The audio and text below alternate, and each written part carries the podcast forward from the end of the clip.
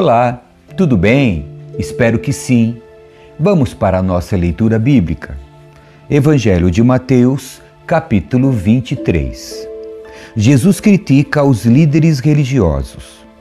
Então Jesus disse às multidões e a seus discípulos: Os mestres da lei e os fariseus ocuparam o lugar de intérpretes oficiais da lei de Moisés. Portanto, pratiquem tudo o que eles dizem e obedeçam-lhes, mas não sigam seu exemplo, pois eles não fazem o que ensinam. Oprimem as pessoas com exigências insuportáveis e não movem um dedo sequer para aliviar seus fardos. Tudo o que fazem é para se exibir.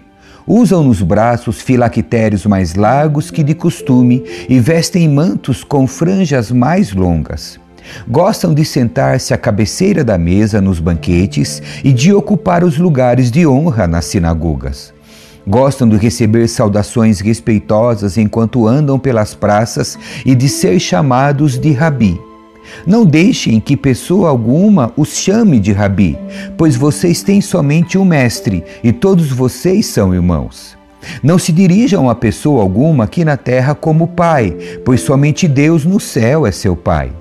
Não deixem que pessoa alguma os chame de mestre, pois vocês têm somente um mestre, o Cristo. O mais importante entre vocês deve ser servo dos outros, pois os que se exaltam serão humilhados e os que se humilham serão exaltados. Que aflição os espera, mestres da lei e fariseus, hipócritas? Fecham a porta do reino dos céus na cara das pessoas. Vocês mesmos não entram e não permitem que os outros entrem. Que aflição os espera, mestres da lei e fariseus, hipócritas? Tomam posse dos bens das viúvas de maneira desonesta e depois, para dar a impressão de piedade, fazem longas orações em público. Por causa disso, serão duramente castigados. Que aflição os espera, mestres da lei fariseus, hipócritas? Atravessam terra e mar para converter alguém e depois o tornam um filho do inferno, duas vezes pior que vocês. Que aflição os espera, guias cegos? Vocês dizem não haver importância se alguém jura pelo templo de Deus, mas se jurar pelo ouro do templo, será obrigado a cumprir o juramento. Tolos cegos, o que é mais importante, o ouro ou o templo, que torna o ouro sagrado? Dizem também não haver importância se alguém jura pelo altar, mas se jurar pelas ofertas sobre o altar, será obrigado a cumprir o juramento. Cegos, o que é mais importante, a oferta sobre o altar ou o altar, que torna a oferta sagrada?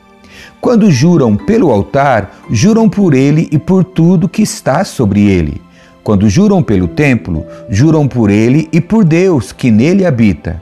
Quando juram pelo céu, juram pelo trono de Deus e por Deus que se senta no trono. Que aflição os espera, mestres da lei e fariseus, hipócritas? Tenham cuidado de dar o dízimo da hortelã, do endro e do cominho, mas negligenciam os aspectos mais importantes da lei: justiça, misericórdia e fé. Sim, vocês deviam fazer essas coisas, mas sem descuidar das mais importantes. Guia cegos, com a água para não engolir um mosquito, mas engolem um camelo. Que aflição os espera, mestres da lei e fariseus, hipócritas? Tenham cuidado de limpar a parte exterior do, do, copo e do prato, enquanto o interior está imundo, cheio de ganância e falta de domínio próprio. Fariseus cegos, lavem primeiro o interior do copo e do prato, e o exterior também ficará limpo. Que aflição os espera, mestres da lei, fariseus, hipócritas? São como túmulos pintados de branco, bonitos por fora, mas cheios de ossos e de toda espécie de impureza por dentro. Por fora parecem justos, mas por dentro seu coração está cheio de hipocrisia e maldade. Que aflição os espera, mestres da lei fariseus, hipócritas? Constroem túmulos para os profetas, enfeitam os monumentos dos justos e depois dizem: se tivéssemos vivido no tempo de nossos antepassados, não teríamos participado com eles do derramamento de sangue dos profetas. Ao dizer isso, porém, testemunham contra si mesmos que são de fato descendentes dos que assassinaram os profetas. Vão e terminem o que seus antepassados começaram serpentes, raça de víboras, como escaparão do julgamento do inferno? Por isso eu lhes envio profetas, homens sábios e mestres da lei. Vocês crucificarão alguns e açoitarão outros nas sinagogas, perseguindo-os de cidade em cidade. Como resultado, serão responsabilizados pelo assassinato de todos os justos de todos os tempos, desde o assassinato do justo Abel até o de Zacarias, filho de Baraquias, que vocês mataram no templo entre o santuário e o altar. Eu lhes digo a verdade: esse julgamento cairá sobre a presente geração. O lamento de Jesus sobre Jerusalém. Jerusalém, Jerusalém, cidade que mata profetas e apedreja os mensageiros de Deus. Quantas vezes eu quis juntar seus filhos, como a galinha protege os pintinhos sob as asas, mas você não deixou. E agora sua casa foi abandonada e está deserta. Pois eu lhe digo: você nunca mais me verá, até que diga: Bendito é o que vem em nome do Senhor. Capítulo 24 Jesus fala de acontecimentos futuros. Quando Jesus saía da área do templo, seus discípulos lhe chamaram a atenção para as diversas construções do edifício. Ele, porém, disse: Estão vendo todas estas construções? Eu lhes digo a verdade: elas serão completamente demolidas, não restará pedra sobre pedra. Mais tarde, Jesus sentou-se no Monte das Oliveiras. Seus discípulos vieram até ele em particular e perguntaram: Diga-nos, quando isso tudo vai acontecer? Que sinal indicará a sua volta e o fim dos tempos? Jesus respondeu: Não deixem que ninguém os engane, pois muitos virão em meu nome dizendo: Eu sou o Cristo, e enganarão muitos. Vocês ouvirão falar de guerras e ameaças de guerras, mas não entrem em pânico. Sim, é necessário que essas coisas ocorram, mas ainda não será o fim. Uma nação guerreará contra outra e um reino contra o outro. Haverá fome e terremotos em várias partes do mundo.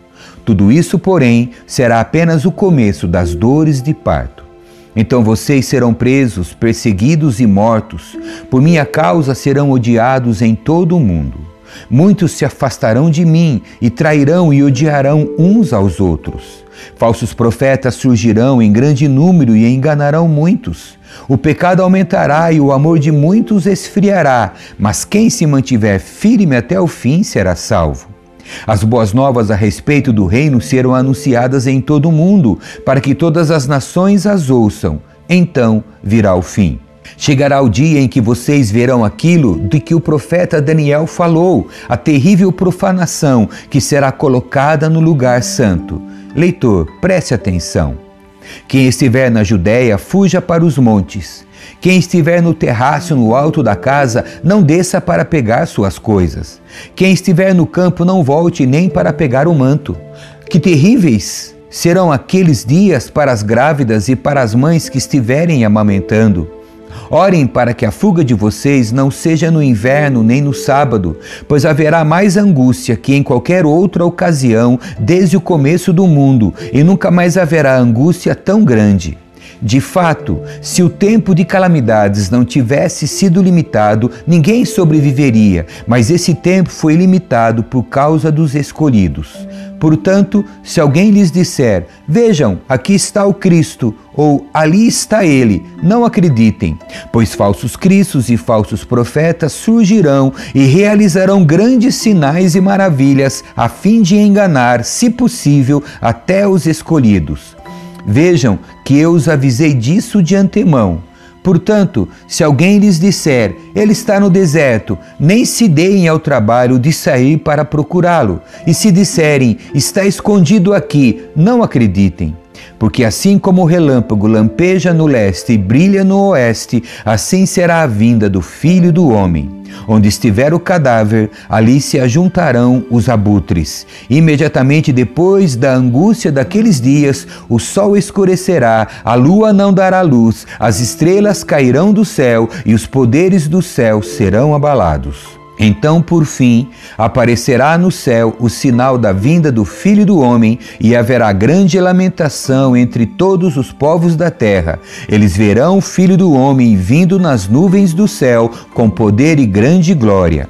Ele enviará seus anjos com um forte sopro de trombeta, e eles reunirão os escolhidos de todas as partes do mundo, de uma extremidade à outra do céu. Agora aprendam a lição da figueira. Quando os ramos surgem e as folhas começam a brotar, vocês sabem que o verão está próximo. Da mesma forma, quando vierem todas essas coisas, saberão que o tempo está muito próximo, à porta. Eu lhes digo a verdade: esta geração certamente não passará até que todas essas coisas tenham acontecido. O céu e a terra desaparecerão, mas as minhas palavras jamais desaparecerão.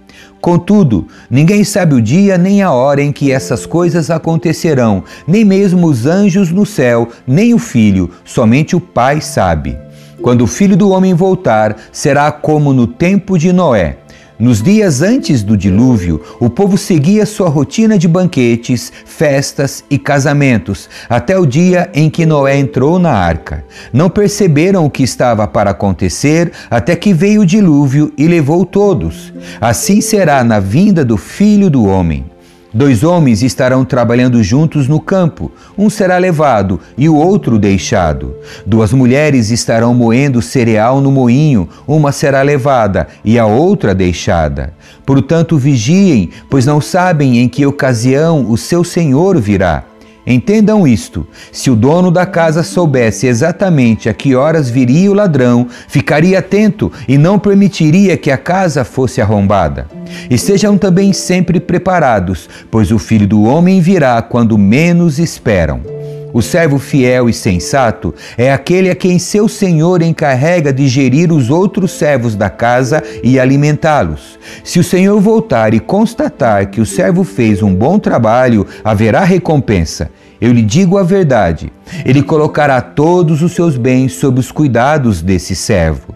O que acontecerá, porém, se o servo for mau e pensar: Meu senhor não voltará tão cedo, e começar a espancar os outros servos, a comer e a beber e se embriagar?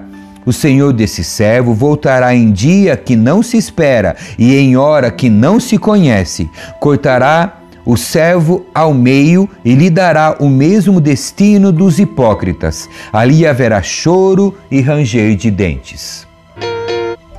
Capítulo 25 A parábola das dez virgens. Então o reino do céu será como as dez virgens que pegaram suas lamparinas e saíram para encontrar-se com o noivo. Cinco delas eram insensatas e cinco prudentes.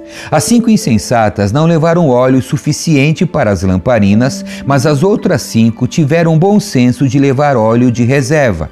Como o noivo demorou a chegar, todas ficaram sonolentas e adormeceram. À meia-noite foram acordadas pelo grito: Vejam, o noivo está chegando, saiam para recebê-lo. Todas as virgens se levantaram e prepararam suas lamparinas. Então as cinco insensatas pediram às outras: Por favor, deem-nos um pouco do óleo, pois nossas lamparinas estão se apagando. As outras, porém, responderam: Não temos o suficiente para todas. Vão e comprem óleo para vocês. Quando estavam fora comprando óleo, o noivo chegou. Então as cinco que estavam preparadas entraram com ele no banquete de casamento e a porta foi trancada. Mais tarde, quando as outras cinco voltaram, ficaram do lado de fora, chamando: Senhor, Senhor, abra-nos a porta. Mas ele respondeu: A verdade é que não as conheço. Portanto, vigiem, pois não sabem o dia nem a hora da volta. A parábola dos três servos. O reino dos céus também pode ser ilustrado com a história de um homem que estava para fazer uma longa viagem. Ele reuniu seus servos e lhes confiou seu dinheiro, dividindo-o de forma proporcional à capacidade deles. Ao primeiro entregou cinco talentos, ao segundo dois talentos e ao último um talento. Então foi viajar. O servo que recebeu cinco talentos começou a investir o dinheiro e ganhou outros cinco. O servo que recebeu dois talentos também se pôs a trabalhar e ganhou outros dois. Mas o servo que recebeu um talento cavou um buraco no chão e ali escondeu o dinheiro de seu senhor. Depois de muito tempo, o Senhor voltou de viagem e os chamou para prestarem contas de como haviam usado o dinheiro. O servo ao qual ele havia confiado cinco talentos se apresentou com mais cinco. O Senhor me deu cinco talentos para investir e eu ganhei mais cinco. O Senhor disse: muito bem, servo bom e fiel. Você foi fiel na administração dessa quantia pequena, e agora lhe darei muitas outras responsabilidades. Venha celebrar comigo. O servo que havia recebido dois talentos se apresentou e disse: O Senhor me deu dois talentos para investir e eu ganhei mais dois. O Senhor disse: Muito bem, servo bom e fiel. Você foi fiel na administração desta quantia pequena, e agora lhe darei muitas outras responsabilidades. Venha celebrar comigo. Por último, o servo que havia recebido um talento veio e disse: Eu sabia que o Senhor é homem severo, que colhe onde não plantou e ajunta onde não semeou. Tive medo de perder seu dinheiro, por isso escondi na terra. Aqui está ele. O Senhor, porém, respondeu: Servo mau e preguiçoso, se você sabia que eu colho onde não plantei e ajunto onde não semeei, por que não depositou meu dinheiro? Pelo menos eu teria recebido os juros. Em seguida ordenou: Tirem o dinheiro desse servo e deem ao que tem os dez talentos. Pois ao que tem, mais lhe será dado, e terá em grande quantia. Mais do que nada tem, mesmo o que não tem lhe será tomado. Agora lancem este servo inútil para fora, na escuridão, onde haverá choro e ranger de dentes. O juízo final. Quando o Filho do Homem vier em sua glória, acompanhado de todos os anjos, ele se sentará em seu trono glorioso. Todas as nações serão reunidas em sua presença e ele separará as pessoas como um pastor separa as ovelhas dos bodes. Colocará as ovelhas à sua direita e os bodes à sua esquerda. Então o rei dirá aos que estiverem à sua direita: Venham, vocês que são abençoados por meu Pai. Recebam como herança o reino que ele lhes preparou desde a criação do mundo. Pois tive fome e vocês me deram de comer, tive sede e me deram de beber. Era estrangeiro e me convidaram para a sua casa. Estava nu e me vestiram, estava doente e cuidaram de mim, estava na prisão e me visitaram. Então os justos responderão: Senhor, quando foi que o vimos faminto e lhe demos de comer, o sedento e lhe demos de beber?